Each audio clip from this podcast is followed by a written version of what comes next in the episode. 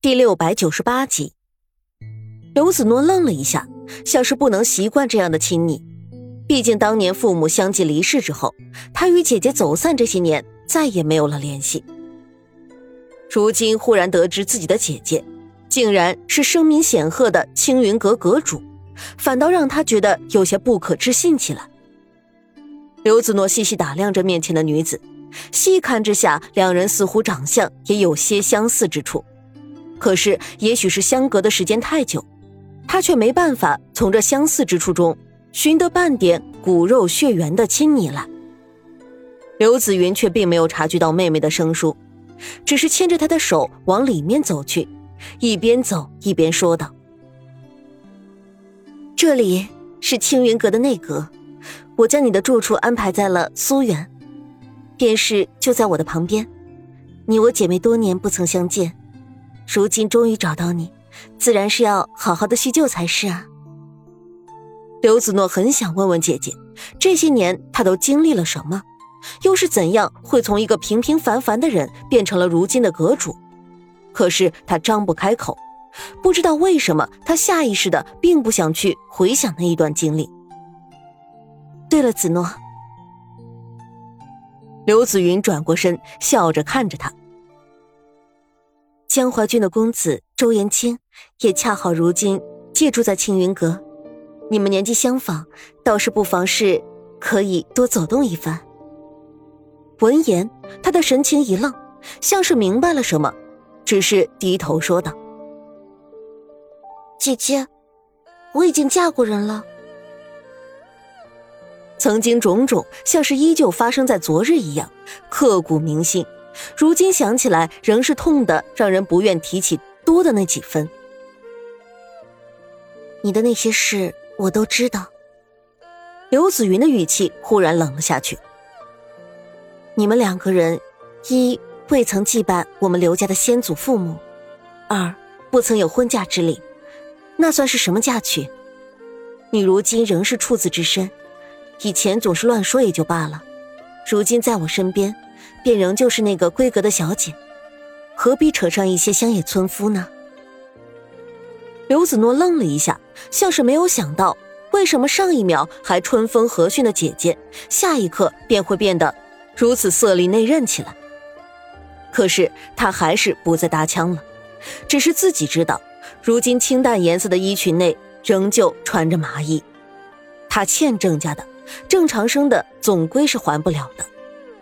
沈家，沈长安从昏迷中醒过来的时候，正是下午时分，屋子里有着一股淡淡的冷香，带着药气。缓过神来，才看到原来是窗子外面的梅花，被丫鬟们折了几枝进来，插在了汝窑白的瓶子里，驱散了一些药气。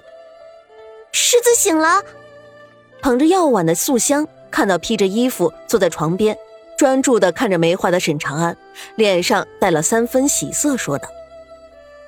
快去通知莫姑娘，世子醒了。他一边吩咐着，一边将药碗递了过去。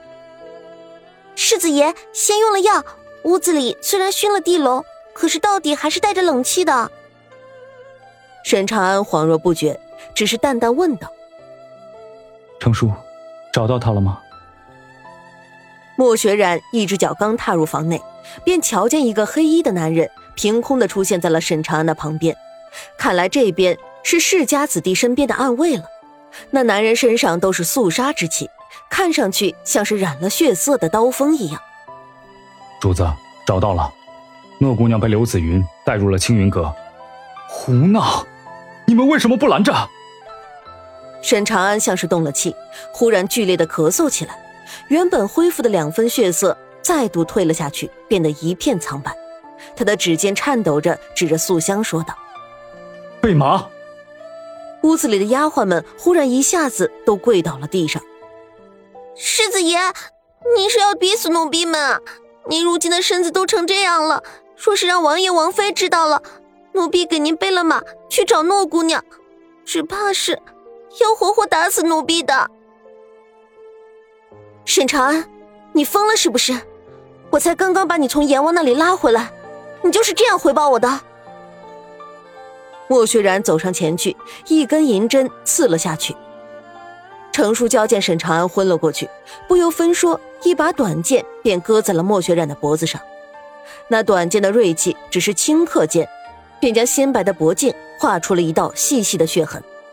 程叔，莫姑娘是王妃请来给世子爷看病的，切莫伤了她。莫雪然冷笑道：“哼，无妨，你今天杀了我，你家主子必然会死。你若是自己心里面掂量的清楚，那就动手吧。”程叔看了看昏迷中的沈长安，便又眨眼间消失了。素香连忙走上来，拾了帕子，想要将莫雪染的伤口包扎起来。莫姑娘，程叔一直都是保护世子安全的，如今唐突了，请你千万不要生他的气啊！无妨。莫雪然只是侧脸看着被刺入银针昏迷过去的沈长安，忽然叹了口气：“那诺姑娘，到底是什么人，让沈长安连命都不要了？”刘子诺觉得自己好像被困在了青云阁。自从那一日之后，姐姐刘子云便再也没有出现在自己的面前。各种各样的丫鬟送来的绫罗绸缎，和让人的肌肤变得滑若凝脂的鲜花膏子，他看着镜子里的自己，忽然有了几分陌生。小姐，阁主喊您过去呢。出了门，沿着垂花回廊。走到了两个回折，便看到站在亭子里的青衣男子，腰间别着折扇香囊。虽然只是个侧影，却看上去一派风流潇洒。而站在男子身边的，便是自己的姐姐刘子云。子诺来了，快过来，到姐姐这里来。他轻摇裙摆过去，却见石案上放了一把交尾琴。这是。刘子云颇为亲昵的说道：“傻丫头，还不快谢谢周公子？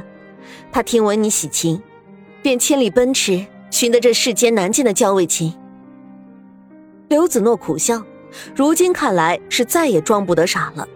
自己这个数年未曾谋面的姐姐，说什么寻自己寻得很艰难，原来不过是想利用自己来笼络这个周公子。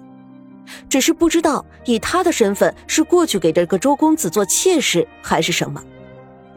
他像个木偶一样转过身来，温婉的笑着扶了一礼，说道：“多谢公子美意，只是妾自从丧夫之后，便立誓不再弹琴了。”周延清闻言一愣，看向了站在一边脸色难看的刘子云，像是明白了几分一般，嘴边又是含了春风一样的笑意。原来如此，那么是言青唐突了。刘子云慌忙说道：“你瞎说什么？在周公子面前也是能够胡闹的吗？”他靠近刘子诺，压低了声音，带着几分戾气和威胁的说道：“你以为你长大了，我拿捏不住你了吗？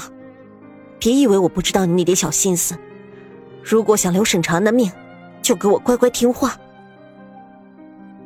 几句话夹枪带棒的，却让刘子诺的脸色变了又变。长安，长安怎么会跟姐姐扯上关系？只是眼下容不得多想，他慌忙转身，带着几分羞涩和顽皮笑道：“ 只不过是我日常胡说惯了，公子不要在意，我同姐姐闹着玩呢。”他本以为自己再也没什么可以被他人掌握拿捏的了。却没有想到，即便心里面再恨沈长安，却也不得不承认，这个名字就是自己的软肋。罢了罢了，自己早就已经跟沈长安说过此生不再相见的话。如果今日的刘子诺，仍旧能用自己换得沈长安的一世长安，他也是愿意的。当下想着，便走到教委琴边坐了下去。琴音随着指尖划过琴弦倾泻出来，当初的这琴。还是沈长安教他的，他素手起弦，不经意间看到了周延清眼中的赞许。刘子诺长得极美的，常言说美人薄命飘零，他以前是不信的，如今倒是信了。